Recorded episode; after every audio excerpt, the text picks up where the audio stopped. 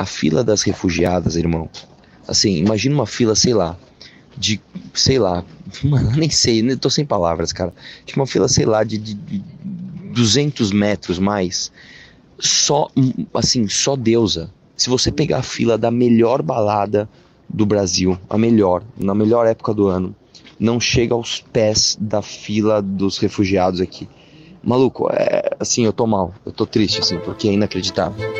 Ah, e detalhe, hein? Detalhe, hein? Elas olham, cara. Elas olham e vou te dizer, são fáceis porque elas são pobres. Viva! Está com o Expresso da Manhã. Eu sou o Paulo Baldaia.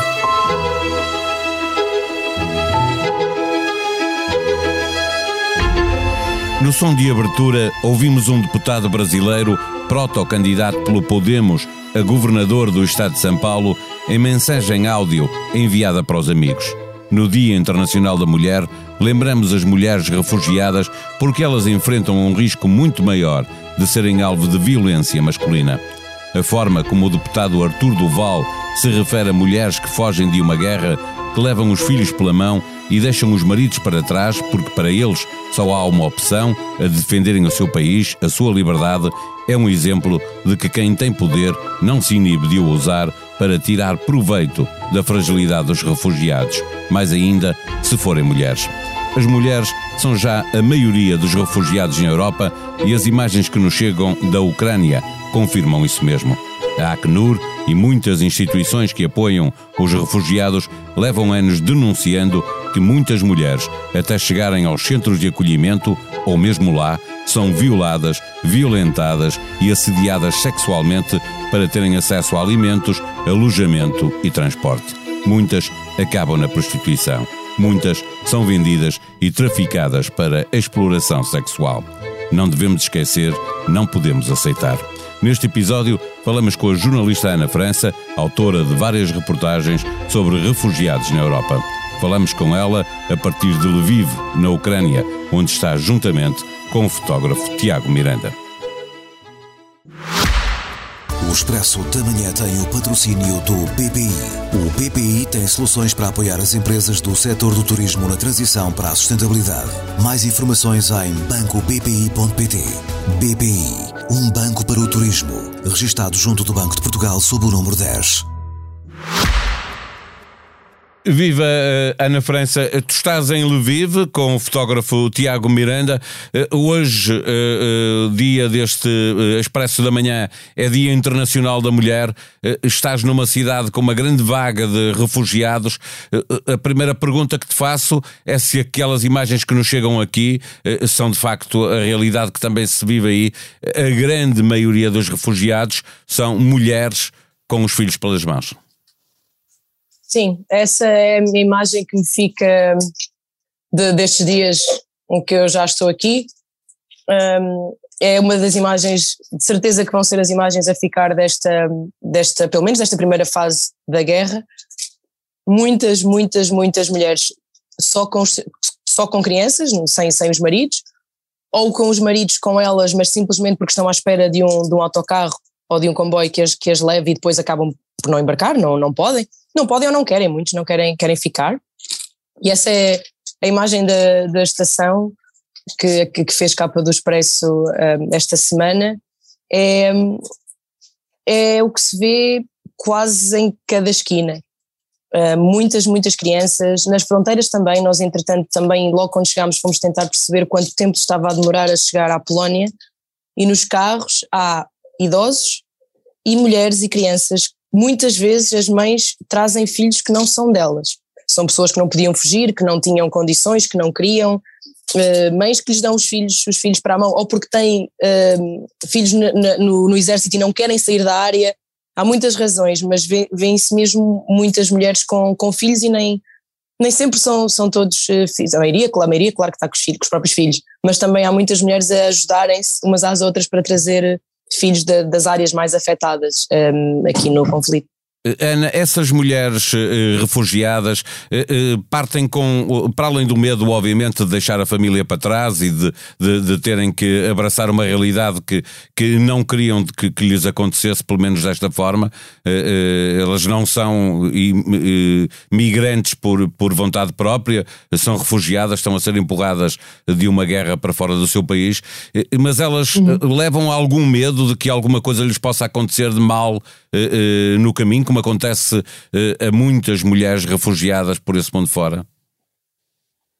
Eu não, não perguntei especificamente por medo por serem mulheres, até porque me parecem uh, de facto vulneráveis, mas porque estão numa situação em que não, não sabem o que é que lhes vai acontecer quando, quando chegarem a, a outros países que as estão a receber. Mas é muito diferente porque estas mulheres estão a sair da Ucrânia para a Polónia não, não são países, não têm de atravessar países onde podem ser raptadas, vendidas, uh, muitas vezes, muitas, muitas Violadas. vezes usadas, usadas como armas de guerra para humilhar os, os homens, não é? O exército, os exércitos um, eh, opositores, é, é, é, uma, é uma das tragédias da guerra, é, é os números que nós nem fazemos ideia das mulheres que são, que são violadas por, uh, por militares e por uh, insurgentes e, e, tudo isso. Um, há muitos estudos sobre isso, há um, há um, caso particular que é o da Colômbia que é, que é particularmente arrepiante.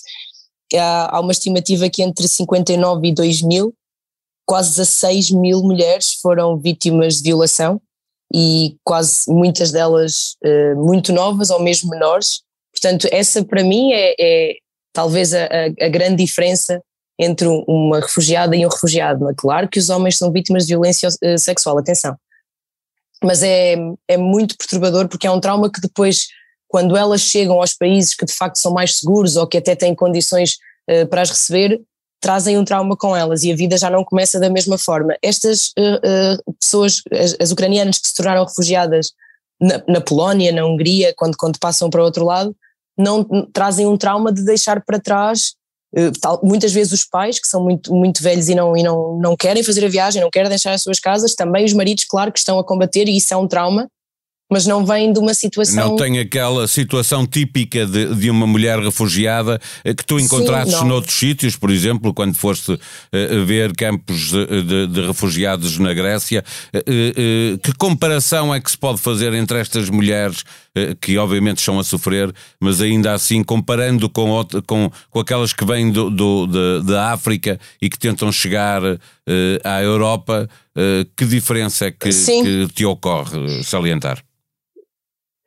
Uh, acho que uh, uh, a, a, principal diferença, e também é, é, uma diferença que não distingue só mulheres, mas acho que distingue um, um pouco todas as, as os povos um, que sofrem, não é? Que, e, e nos, principalmente nos países pouco desenvolvidos, que, é, que são níveis muito baixos de escolaridade. Isso também afeta muito mais as mulheres, porque nos seus países de origem, por vezes, já há sistemas profundamente patriarcais e até castas de segregação que, que são lei, não é? Lei local, e oh, tribal, muitas vezes, principalmente em África.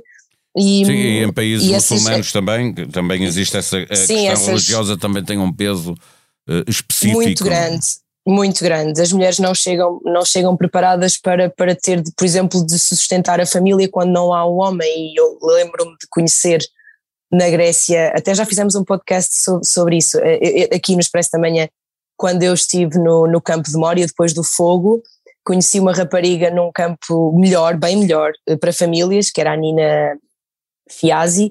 Ela, ela foi violada no, no campo de Mória, naquele primeiro campo horrível, por homens afegãos. Ela é afegã, porque ela decidiu tirar o lenço quando entrou na Europa. E eles acharam que isso era um castigo adequado.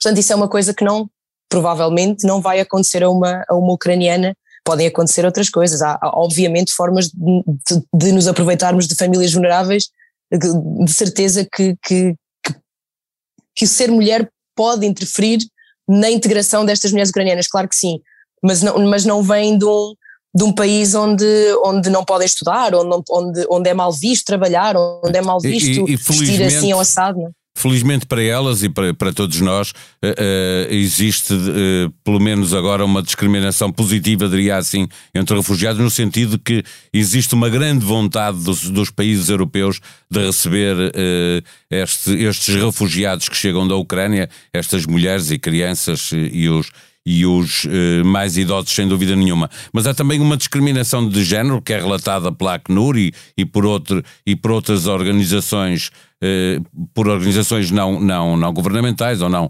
não oficiais, eh, de que eh, esta discriminação de género leva muitas vezes a que as mulheres refugiadas, depois quando procuram um emprego, mesmo estavas a salientar que havia outro grau de, de, de, escolaridade, mesmo quando têm outro grau de escolaridade, acabam por fazer tarefas menores, como ser Sim. doméstica, claro. limpeza, etc. O que Sim, dificulta muito. O Uh... Dificulta imenso a integração e também acaba, acaba por causar, se não houver outros problemas mais graves, acaba por causar também alguma alguns problemas de adaptação mesmo e, e problemas de, de, de, saúde mental, não é? Porque tinha as mulheres tinham uma vida, se calhar a carreira era, era uma das partes mais importantes da sua vida e, e era uma, uma uh, um fator de realização pessoal, não é? E não, isso, isso é, é, é, é menosprezado quando se analisam estas situações, e eu entendo porque há outras coisas mais importantes, não é? A saúde, o acesso a uma casa, mas depois de se estar integrado, um, acaba, acaba por também ser um fator de discriminação. Há uma, uma certa revolta. Uma médica, não, Sim, uma médica ucraniana não, não, só ser médica, passar 12 anos estar em Portugal, ou por exemplo, o veterinário de, de, dos cães da minha família, ele é ucraniano e só há, está cá há 20 anos e só há 5 é que conseguiu uh, que reconhecer os seus, uh, as suas habilitações académicas e agora está a trabalhar numa clínica de veterinária, mas durante 15 anos trabalhou nas obras, por exemplo. Portanto, eu acho que sim, acho que isso é, é um problema, claro a discriminação por, por uh, género, uh, de género, aliás, uh, dificulta ainda mais, acresce esse problema. Última pergunta, Ana, aí em Lviv, quanto uhum. mais a, a, guerra endurece, maior é o fluxo de, de, de, gente a chegar à cidade, ainda se Muito pode maior. falar de uma Muito cidade maior. normal? No, sim, sim, Lviv é uma cidade normal, uh, tem muito com, não, ou seja, essas pessoas veem isso na estação, que é provavelmente dos sítios mais, uh, eu nem sei como descrever, uh, arrepiantes, comoventes e também muito assustadores, não é? Do que é que, o que é que um, o que é que os humanos podem fazer uns aos outros, que eu vi na minha vida, são salas e salas e corredores e acessos a escadas e acessos aos cais de embarque completamente cheios de idosos, mulheres e crianças. Também há homens, claro que sim, uns que vão tentar embarcar, outros que vão tentar só levar as mulheres e saberem que elas entraram nos comboios, não é?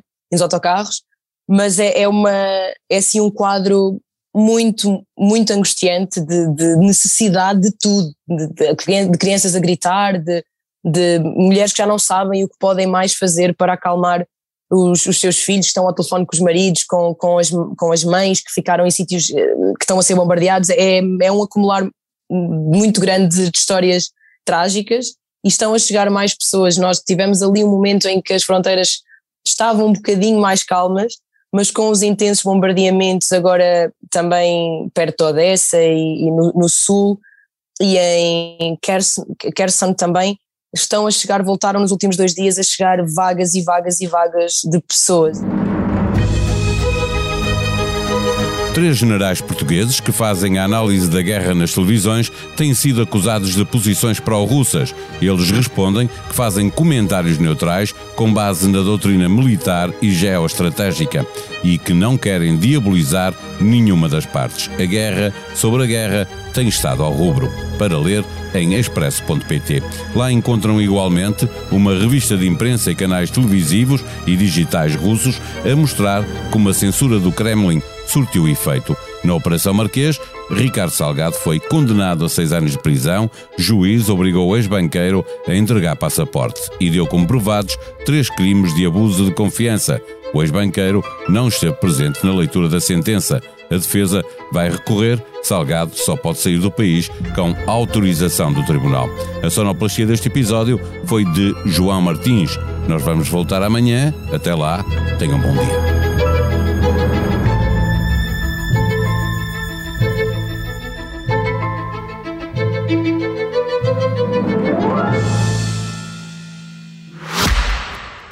Expresso da Manhã tem o patrocínio do BPI. O BPI tem soluções para apoiar as empresas do setor do turismo na transição para a sustentabilidade. Mais informações em bancobpi.pt. BPI, um banco para o turismo. Registado junto do Banco de Portugal sob o número 10.